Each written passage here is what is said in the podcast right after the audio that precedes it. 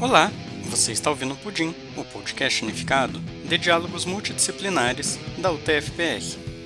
Neste segundo episódio, com o convidado Tiago de Barros Álvares e Lima, ele receberá Antônio Carlos de Oliveira, que contará como era o cenário dos fanzines no começo dos anos 80, dentro do movimento punk. Avisamos que algumas músicas tiveram que ser cortadas devido a direitos de reprodução. É com vocês!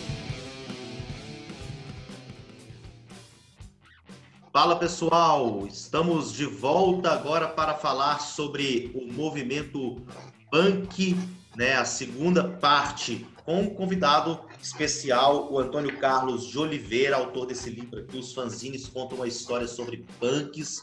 Ele vai mostrar ali que tem outras edições, ele vai explicar melhor, e outros livros e outros trabalhos na área do punk então, esse é o nosso convidado para essa etapa do curso, Antônio Carlos de Oliveira, como ele gosta de ser chamado, Carlos. Então, Carlos, é, apresente-se aí para a turma, para a galera que agora vai acompanhar o mini curso com a gente.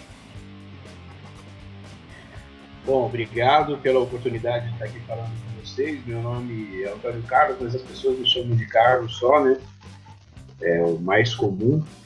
É, eu tenho 55 anos, sou professor de História há 30 já, trabalhei na coordenação, na direção da escola, moro no mesmo bairro há 51 anos, minha família tem casa no mesmo bairro há 51 anos, eu trabalho numa escola no bairro onde eu moro. Então eu tenho uma relação muito íntima com essa, o bairro onde eu moro, que é no extremo leste da cidade de São Paulo, é o último bairro antes da cidade de Santo André. Né? Depois de nós aqui é Santo André, eu vou até Santo André a pé, né? a cidade, não o centro da cidade. Então, de um lado é Mauá, do outro Santo André. Digo isso por quê? Porque é o extremo mesmo da Zona Leste. Então, assim, nós estamos no último bairro da cidade de São Paulo, depois você já está na região do Grande ABC. É, e isso tem características nessa conversa sobre punk que a gente vai desenvolver um pouquinho aqui. Eu cheguei no punk em 1900 79, pela escola. Né, é, eu saí de uma escola estadual, fui para outra, uma escola municipal, né, que é mais perto da minha casa. É, eu já estava trabalhando, não, gostava de estudar. Eu, eu, no ensino fundamental eu fui um péssimo aluno, eu tinha muita dificuldade, eu não gostava de estudar, eu gostava de ler, gostava de escrever, mas eu não gostava de estudar, eu não via sentido. E aí acho que isso me trouxe uma série de problemas em termos de alfabetização. E eu mudei de escola para uma escola mais perto de casa, porque minha mãe falou o seguinte: ela falou, cara, você não quer estudar, você tem duas opções: estudar e trabalhar, né? Ou estudar. Como você não quer estudar, você vai trabalhar. E aí, se você quiser estudar, você se vira. E aí, em 79, antes de eu completar 14 anos de idade, eu já estava registrado numa fábrica é, de calçados, a Rainha Calçados. Então eu a ideia era eu acordava às quatro da manhã, entrava às seis, saía às duas, chegava às quatro em casa para voltar para a escola às sete. Mas aí é aquela coisa, assim, eu fiquei três anos na sétima série, porque eu ia e parava de estudar. Uma porque era muito cansativo e outra porque é, é, plena ditadura militar, a escola não tinha sentido. É, eu tinha professores que falavam assim: eu queria dizer algumas coisas, mas eu não posso. E eu ficava chocado, né? Porque a gente punk, a gente estava xingando Deus, a igreja, a família, o Estado. E aí, de repente, meu professor dizia isso, mas era a nossa prepotência juvenil, né? Porque eles tinham passado pela ditadura, então eles sabiam também coisas que a gente não tinha nem noção. Uma vez eu levei uma letra de música do, do Ramones para a sala de aula e pedi para a professora me ajudar a traduzir, a professora de inglês. Aí ela falou assim: Olha, eu não consigo fazer isso aí. E no final de semana juntou uma galera que estava no ensino fundamental como eu e aqueles que já faziam o antigo segundo grau, né? E esse e junto com o dicionário na mão nós traduzimos a música a escola não tinha sentido. Meu professor de história, ele mandou comprar um livro e mandava copiar o livro. Aí você copiava as 10 perguntas que tinha no livro, respondia, daquelas 10 ele escolhia 5 e dava uma avaliação. Então, quando eu saí de uma escola estadual e cheguei nessa escola municipal, eu não me sentia muito é, bem exatamente por essa forma como o conhecimento era discutido. Porém, a escola era muito legal. A gente chegou a ter 20 punk na mesma escola. Eu cheguei no movimento punk numa época que não existia ah, o produto punk. Então, por exemplo, não tinha camiseta estampada do Ramones, Sex Pistols, essas coisas. Isso vai começar a partir de 81, mais ou menos. Então eu cheguei, eu tinha uma camiseta branca Ering que eu usava para fazer educação física, né, anteriormente. Peguei um spray e pichei a camiseta, punk. E aí eu era punk. Quer dizer, a gente não era ainda a fase do futuro, então você usava tênis que na época era o Bamba, é, a roupa era uma roupa que estragava no corpo, porque além de tudo, assim, meu pai era alcoólatra, meus pais logo se separaram, e a nossa vida era muito difícil financeiramente, era muito precária. Então eu não tinha muita roupa e o punk foi muito legal nesse sentido também, porque não tinha essa coisa de ter que vestir isso, ter que vestir aquilo, ter que andar assim assado. Digo isso por quê? Porque na época a, a, a, a música comercial consumida na época era discoteca. E para você é, poder ir no salão, coisa e tal, os caras vestiam sapato bico fino, é, calça de prega, camisa social. Então, tinha um, uma coisa que a juventude é, é, queria demonstrar naquele período que para mim não fazia sentido. Então, o punk foi assim, amor à primeira vista. Né? Eu me vestia do jeito que eu queria, eu não, não precisava dançar, que era uma coisa que eu nunca gostei, porque eu não sei dançar. Então, um negócio de agitada, porrada, nem existia ainda essa palavra fogo e depois inventaram.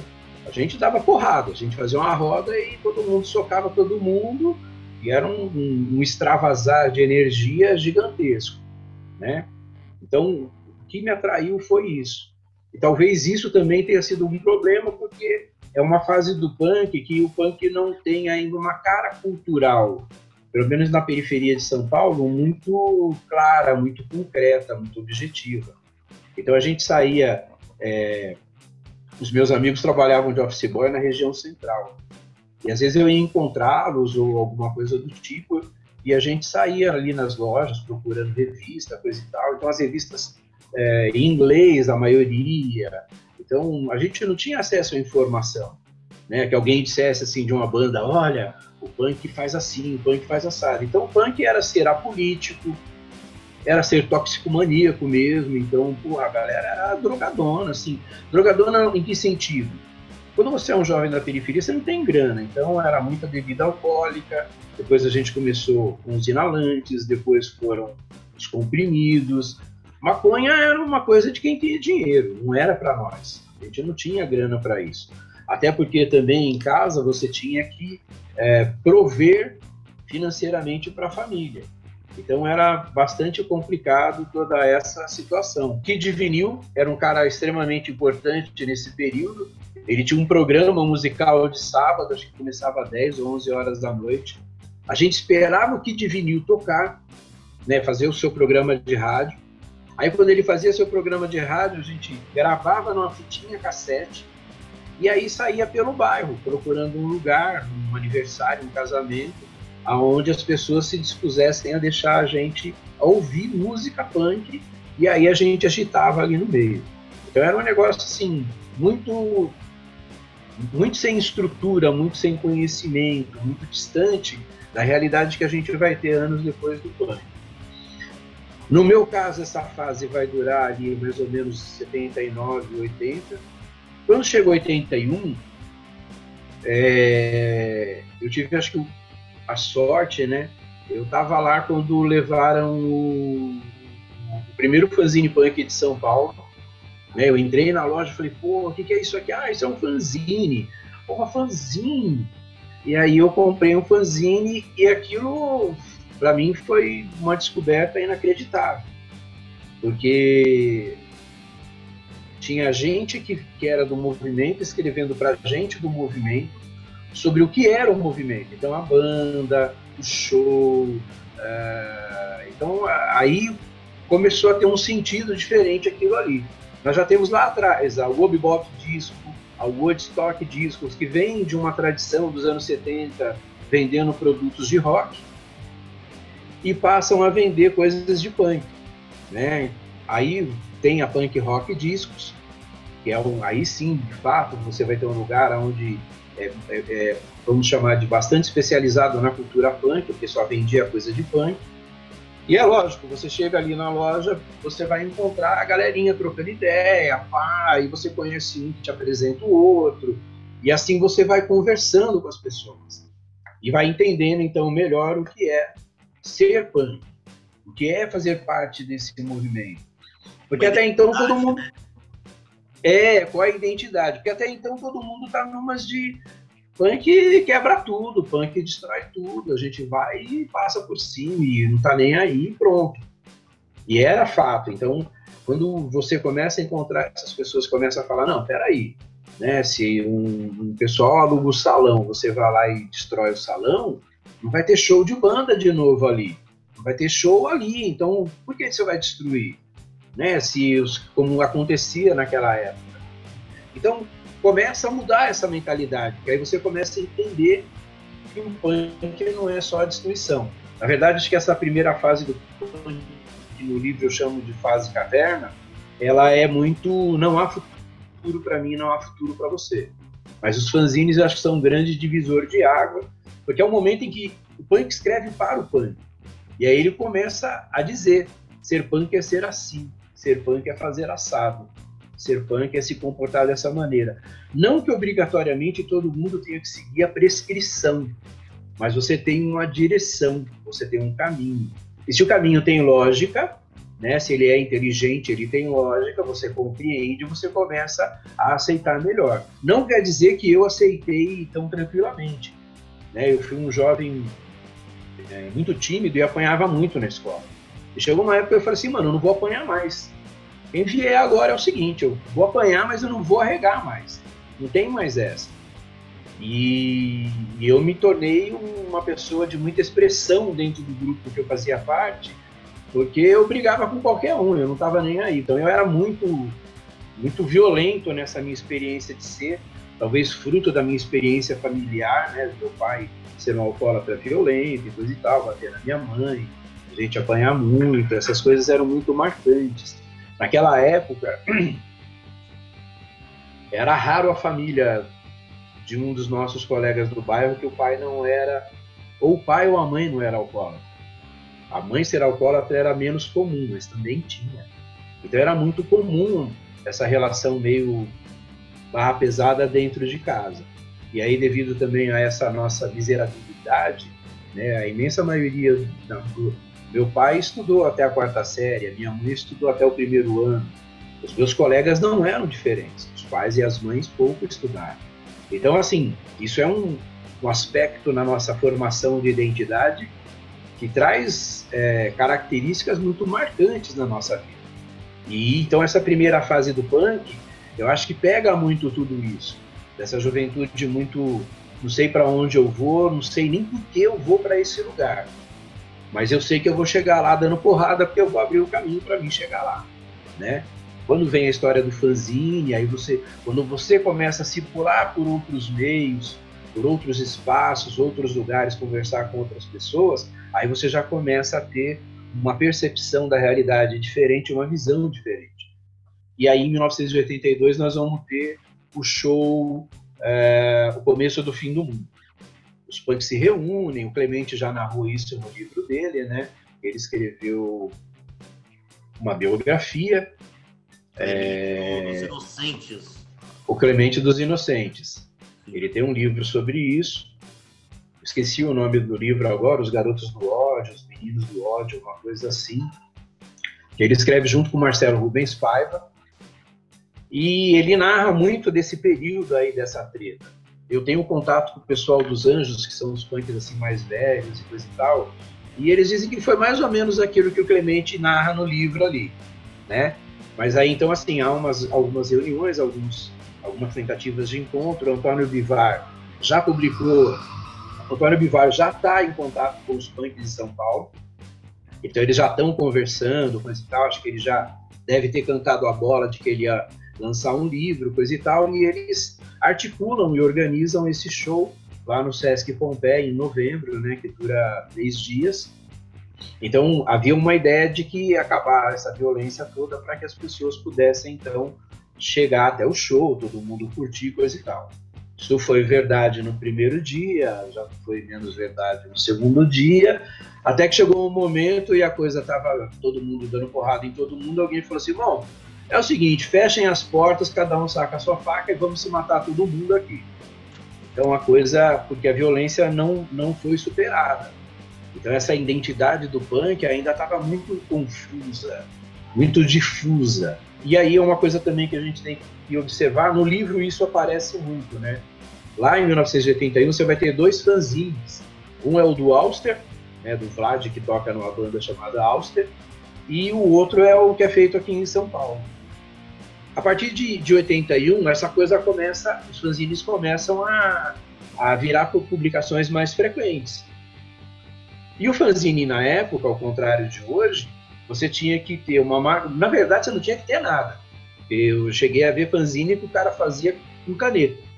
Ele escreveu o fanzine inteirinho, porque ele não tinha uma máquina de escrever na época. Então o fanzine, eu acho que ele, o, Renato Lauris, que tem uma um zine revista chamado Sobrevidas, agora ele está no interior de São Paulo. Ele também é professor de história, agora ele está coordenador. O Renato Lauris define o fanzine da seguinte maneira: o punk é a escola e o fanzine é a apostila que o aluno faz para ele mesmo estudar. Que é uma definição fodida, né? Se o punk é uma escola, o fanzine é a revista, é a, é a apostila que o aluno faz para ele estudar. Então, muitos de nós aprendeu a escrever fazendo fanzine. Eu acho que eu sou um desses. Muitos de nós aprendeu a datilografar fazendo fanzine, a diagramar fazendo fanzine. Aí depois de você fazer o fanzine, quer dizer, você vai, eu saía daqui lá na região central de Santo André. Você levava o fanzine e trocava por fanzine né? Porque não, você não vende fanzine nesse período, não existe isso. Aí você levava lá e trocava, você dava de presente para alguns amigos. Em 84, eu comecei a fazer fanzine, então esse é o número 3, né? O antissistema. Esse é o número 4, né? Então eu fiz Bacana. entre 84 e 85 quatro números desse fanzine.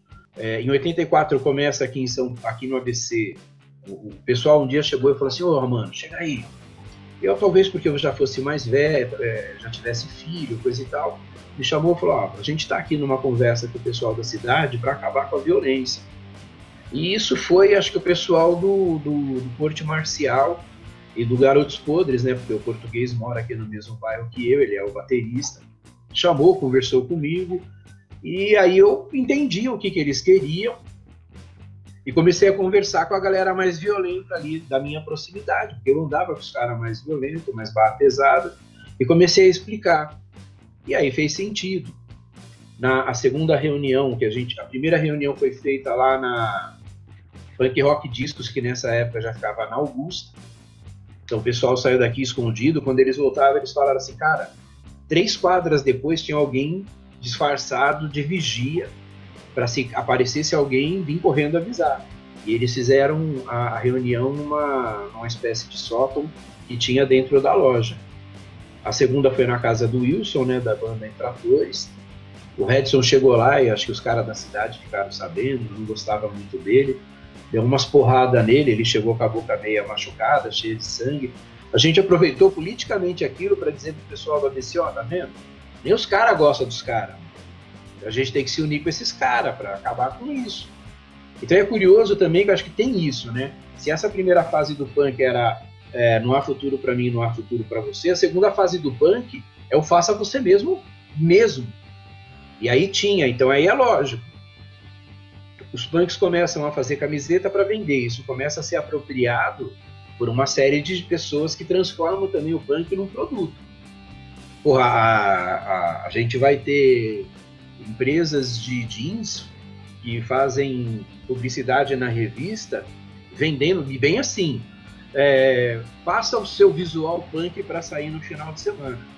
E aí tinha a calça jeans lá, tinha a camiseta, tinha os adereços, coisa e tal, e isso saía numa revista de grande circulação. Então o punk se tornou um grande produto, né?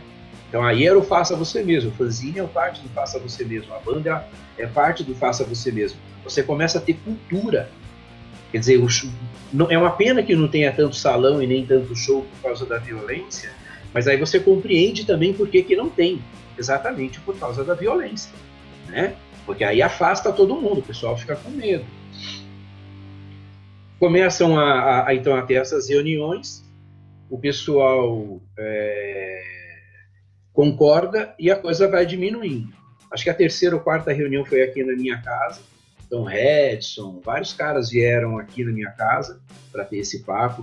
O Redson trouxe um, um, panfleto que até hoje eu acho muito louco, assim, né? O, ele era muito inteligente mesmo e ele falava assim, olha, Legal falar da guerra nuclear, legal falar de tudo isso aí, mas os problemas do Brasil são outros. Porque a guerra nuclear naquele período ainda era uma, uma, uma possibilidade muito, muito concreta por causa da Guerra Fria. Sim. Fala, não, nossos problemas aqui são outros. É o problema ambiental, é a fome, é o desemprego, é a miséria. Então a gente tem que focar nesse tipo de coisa. Quer dizer, era isso que é, é essa identidade que eu estou falando. É quando começa a fazer sentido e você começa a propor para os outros aquilo que você está pensando e você vai criando um movimento em torno de um, conjunto de ideias. Em 86, aí eu fiz esse outro fanzine aqui, chama Aborto Imediato para o Renascer de um Novo Espermatozoide. Nós fizemos quatro números. Foi a última coisa que eu fiz no punk, foi isso aí. É interessante a gente ver. Mostra aí novamente, Carlos, a estética, né? É uma caveira. Que legal. Só que assim, ah, se vocês pegarem as páginas, é uma caveira. Então nós cortamos uma. E participação, né? Que está escrito aí. Oi? União, consciência e participação, não é? Está escrito? Isso, é. Olha que interessante. Então, assim, o que é muito engraçado. Então, na verdade, o que, que nós fizemos? O formato era esse e nós cortamos um por um para que ele fosse quando eu te entregasse na mão, eu estava te entregando uma caveira. Então nós cortamos um por um, foi muito louco, assim, já era uma outra pegada dentro do movimento, em termos de estética, de apresentação. Em 88 eu entrei na universidade, tinha que fazer o TCC, lá eu não tinha nome de TCC, lá é, a gente tinha em História que fazer um trabalho sobre... É, nos moldes do TCC, né? Mas lá era um trabalho de historiografia. O meu primeiro projeto foi fazer um acervo. Eu comecei a fazer esse acervo em... lá atrás, quando eu comecei no movimento punk, eu comecei a juntar coisas. E juntar mesmo é a palavra, porque ela não tem sentido ainda, né? É a juntar. Quando chego na universidade, vira um acervo. Aí eu recebi material de muita gente, Moésio, chinês, muita gente me deu material. Então, só para ter uma ideia, hoje esse material está no CEDIC da PUC. Só fanzine são 1.160 fanzines. Só fanzine. Né? A gente tem material de 1977 até 2000. Jornais anarquistas, fanzines, panfletos, reportagens de jornal, de revista, flyer, cartaz, impresso. Muito do que foi produzido no Brasil tem ali. Então eu fiz esse acervo. É, aí, no processo, o professor chegou para mim e falou assim: não, mas para você fazer um acervo, você tem que ter um conhecimento específico sobre isso. E aí eu tive que descartar a ideia do acervo. É, o Jaime Cubeiro, que é um, uma pessoa do Centro de Cultura Social, ele tinha sido arquivista no Jornal do Brasil. O Martinez, que é, já tinha sido bibliotecário do Centro de Cultura Social, eles que me ensinaram a fazer essa história do acervo. Então, eles que me ajudaram, e muito foi da minha própria iniciativa, né, da sacada de como organizar, porque organizar. O CEDIC depois tentou modificar essa organização e concluiu que a forma como eu organizei foi a melhor forma possível, e mantiveram até hoje. Hoje esse material vai subir, ele vai estar disponível online.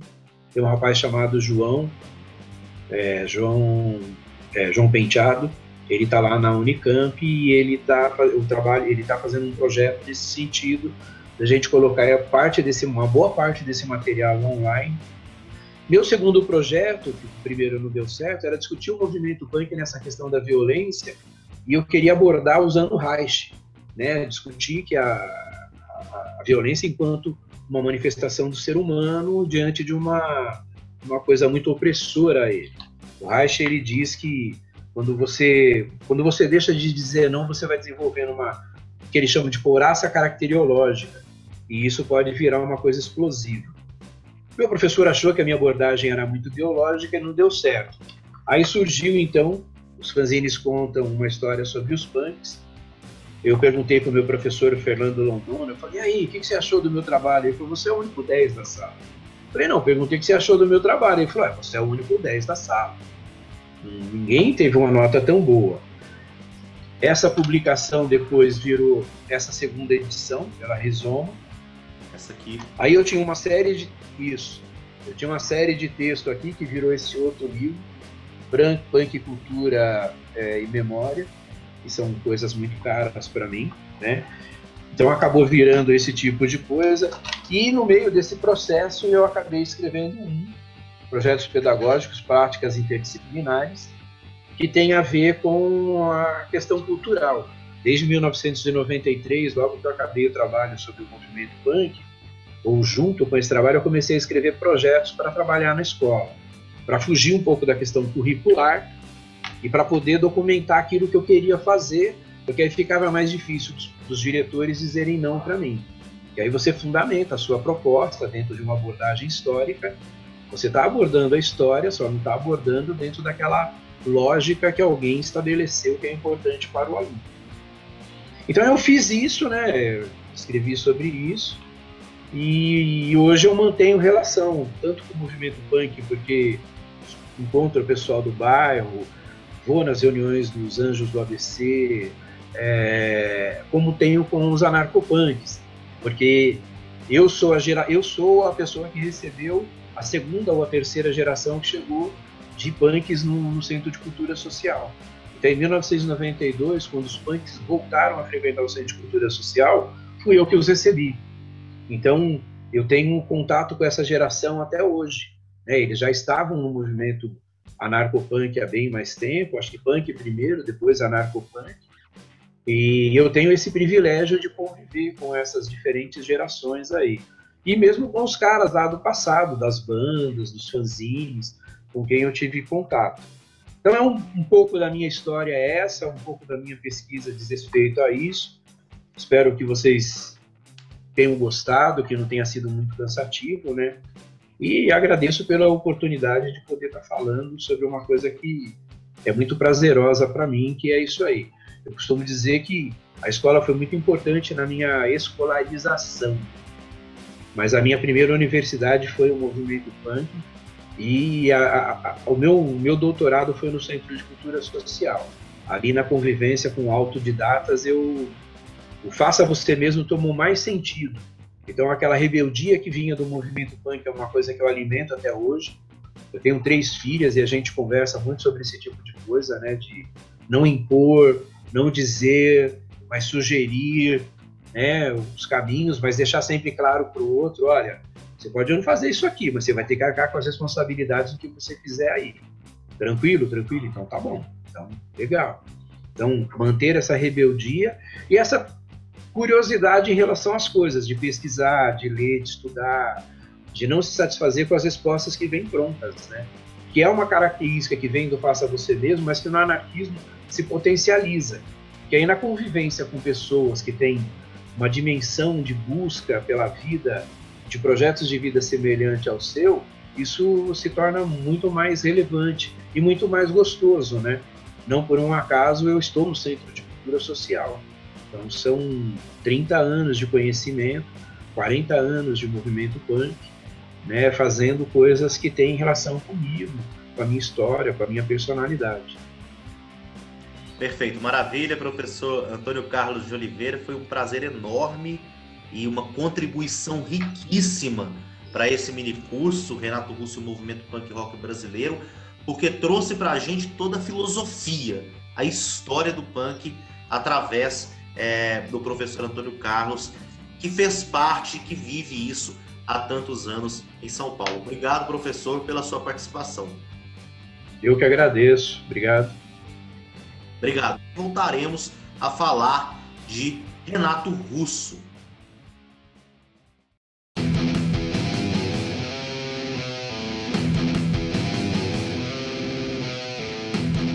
Esse foi um episódio do Pudim, o podcast unificado de diálogos multidisciplinares, um projeto de extensão da UTFPR, editado por Cássio Amador.